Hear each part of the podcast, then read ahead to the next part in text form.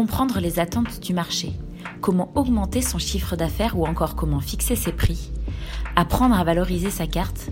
En tant que professionnel du secteur de l'hôtellerie-restauration, vous vous posez probablement mille questions sur ces sujets marketing.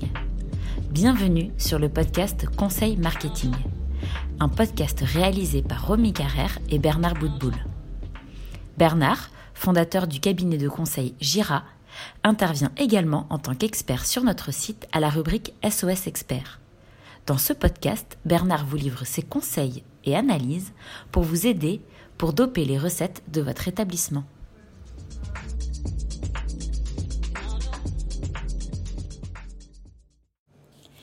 C'est le dixième épisode du podcast des conseils marketing. Depuis le mois de mars, avec Bernard, nous échangeons sur les tendances françaises du moment. Nous avons notamment parlé des bouillons, de la tendance healthy, du marché de la pizza ou du burger. Aujourd'hui, j'ai souhaité questionner Bernard sur les tendances au niveau mondial.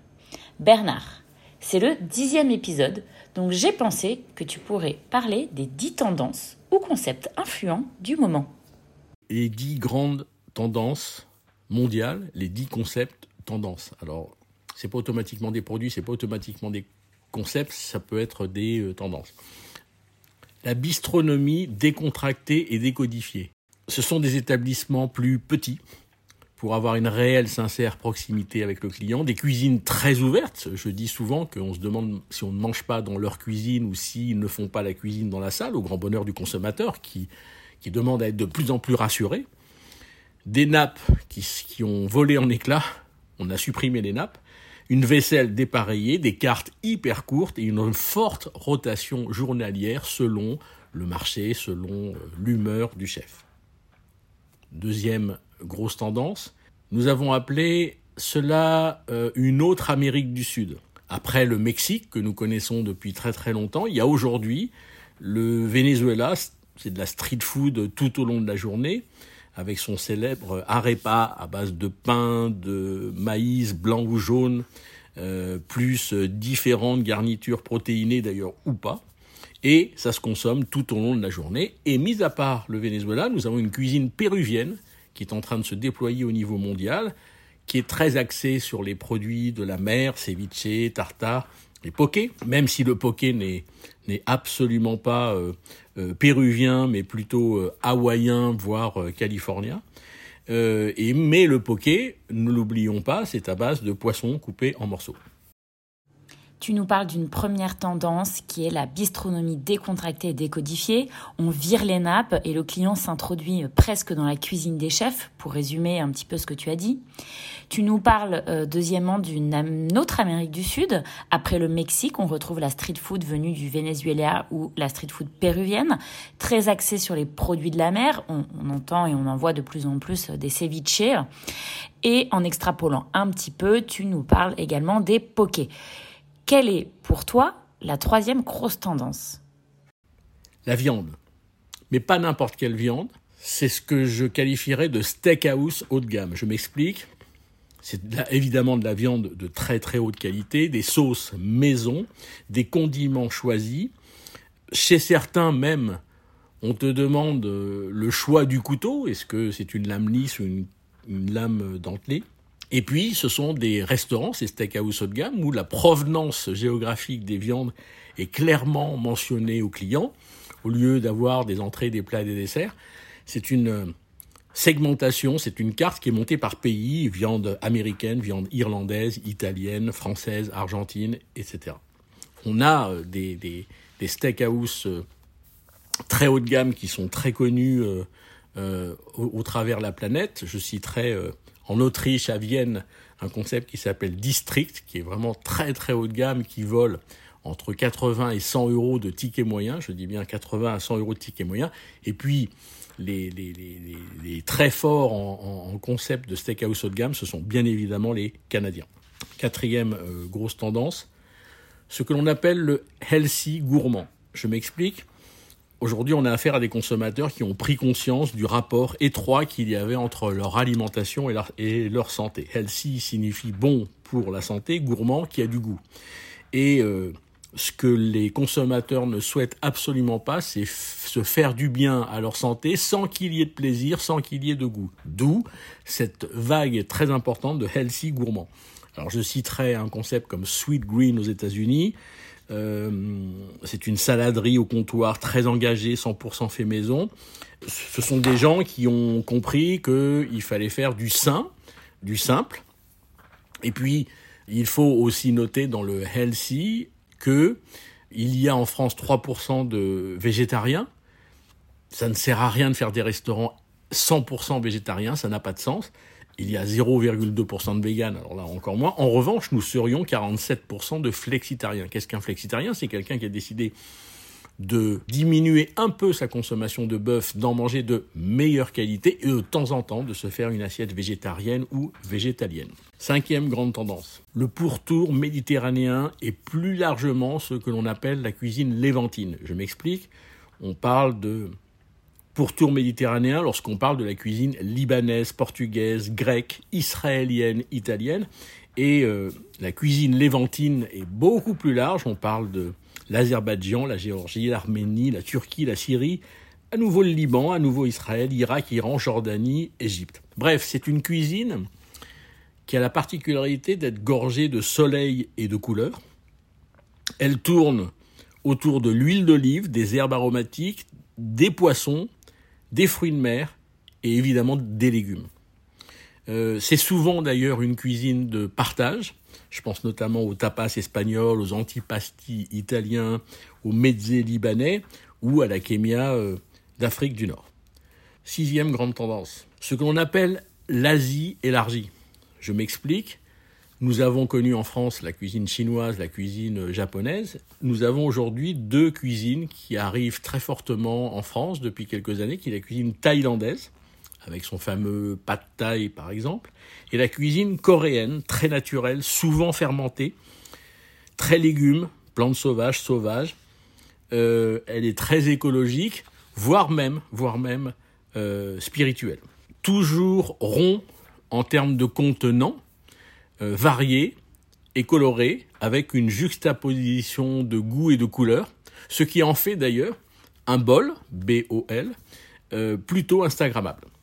Et on a aussi euh, des acteurs comme Misco à Paris, qui a revisité complètement euh, la cuisine asiatique en la rendant euh, plus Instagrammable, plus sexy et beaucoup moins cliché. Septième grande tendance, c'est ce qu'on appelle chez Gira la, le gigantisme, les énormes lieux de vie alimentaires qu'on appelle communément des food halls ou des food courts ou des halles alimentaires ce sont des espaces qui oscillent entre 2000 et 20 000 mètres carrés. Alors je noterai euh, par exemple El Nacional à Barcelone, le célébrissime Time Out Market à Lisbonne, euh, le Carmel Market de Tel Aviv, qui est un tour du monde complet, euh, tour du monde culinaire, les Halles de l'Aise à Montpellier, très, comment je pourrais dire, vintage, Camden à Londres, qui est une cuisine et une ambiance euh, totalement décalée, la Boqueria à nouveau à Barcelone, les Halles Bacalan à Bordeaux. Voilà, ce sont des lieux de vie alimentaire où tout est possible. Et quand je dis tout est possible, c'est qu'on peut évidemment y manger, on peut boire, on peut emporter, on peut se faire livrer, on peut prendre des cours de cuisine, mais on peut aussi faire ses courses et rentrer à la maison euh, avec ses courses pour cuisiner. Donc ce sont des lieux de vie alimentaire. Huitième grande tendance, c'est ce que nous appelons euh, le minute, le sur-mesure et la customisation. Je m'explique. Euh, c'est une grande tendance qui le, consommateur souhaite aujourd'hui, fait pour moi au moment de la commande sous mes yeux, quitte à attendre un peu plus ou pas. Alors c'est très lourd de conséquences cette phrase parce que ça veut dire que il n'est peut-être pas ce consommateur aussi pressé qu'on le dit, à condition qu'on lui rende un service ou qu'on lui offre la possibilité de personnalisation ou de customisation. Je parle de la finition personnalisée, quand un, acteur vous demande si tu veux qu'on rajoute ceci ou cela. Euh, Starbucks, évidemment, euh, a été l'un des premiers à nous donner la possibilité de finir notre boisson ou pas avec, euh, avec du sucre vanillé, de la poudre chocolatée ou de la cannelle. Je dis bien personnalisé ou pas. Et puis on a des gens comme Five Guys, par exemple, qui n'ont pas de recette et qui disent qu'est-ce que tu veux que je te mette dans ton burger?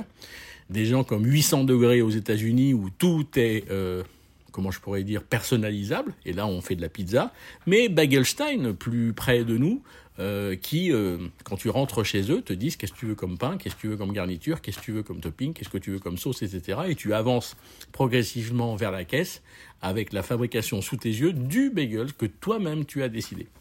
Neuvième grande tendance, c'est la VAC haut de gamme, vente au comptoir haut de gamme. Alors là, on sait ce que ça veut dire, la vente au comptoir haut de gamme, c'est la restauration rapide très haut de gamme. Je ne ferai que citer des, enseignes qui nous ont euh, montré la voie. Je pense notamment à l'Épimalin de François Pasteau à Paris. Je pense à Delipic de Anne-Sophie Pic à Valence et puis maintenant à Paris et puis ailleurs demain. Mais je me demande si le début de tout ça, ce n'est pas Marivera avec son Cosnavera sur le lac d'Annecy, qui est euh, le premier à avoir mis des entrées, des plats et des desserts dans des bocaux. Euh, on a euh, In and Out en Californie. C'est quoi? C'est du burger.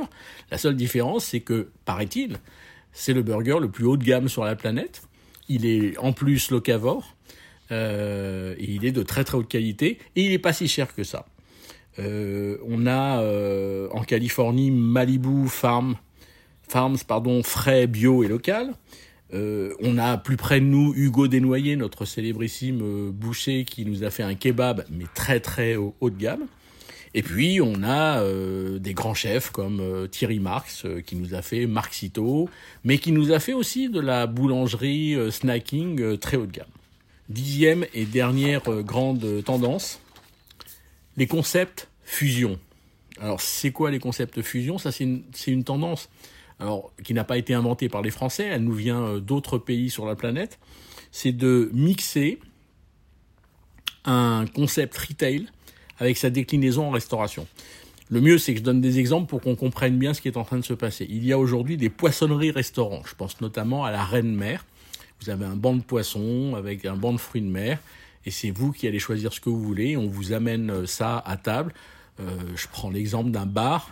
Euh, on vous demande si vous le voulez euh, entier ou si vous le voulez en filet. On vous le cuisine comme vous avez souhaité. Bleu, qui est une fromagerie-restaurant. Vous rentrez par une fromagerie. et un peu plus loin, il y a la salle de restaurant où évidemment L'intégralité de la carte est à base de fromage que l'on peut retrouver dans la fromagerie et acheter probablement en ressortant du restaurant. On a euh, Boulogne, euh, nom très très bizarre qui signifie boulangerie où l'on mange, très intéressant, par Julien Dubouet. Ce qui est intéressant chez lui, c'est que Boulogne est, quand on est dans la rue, une boulangerie.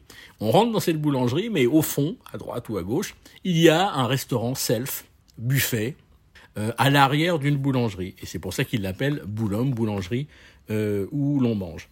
Il y a eu aussi Persillé, qui est une boucherie-restaurant ou un restaurant-boucherie.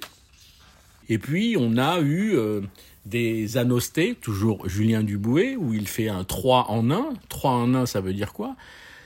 Ça veut dire qu'au premier étage, il a un restaurant, allez, euh, bistronomique. Au rez-de-chaussée, il a un bar à tapas. Et au rez-de-chaussée, où il a mis un bar à tapas, dans le fond du rez-de-chaussée, il a mis un food truck où il fait des sandwichs à base, évidemment, de jambon, euh, Pays Basque, fromage, etc. Et puis, le fameux Quindici, euh, qui était au centre commercial Beaugrenelle, qui lui faisait non pas un 3 en 1, mais un 4 en 1. Il avait une épicerie italienne, il avait du snacking italien, il avait une pizzeria et il avait un bar.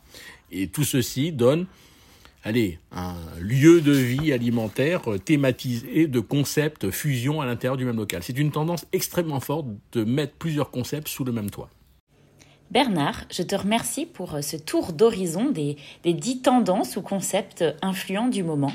Donc, pour résumer, tu nous as parlé de la bistronomie décontractée et décodifiée, de l'influence d'une autre Amérique du Sud. Après le Mexique, tu parles de la street food venue notamment du Venezuela ou du Pérou. Tu parles de la montée en gamme des steakhouse, du healthy gourmand tu parles également de l'influence du pourtour méditerranéen et plus précisément de la cuisine léventine, de l'Asie élargie, du gigantisme, ces énormes lieux de vie alimentaires, type les food courts qu'on voit de plus en plus apparaître, le minute, le sur-mesure et la customisation, la vente au comptoir qui a également monté en gamme et les concepts fusion. Je te remercie et je te dis à la semaine prochaine pour un nouveau podcast.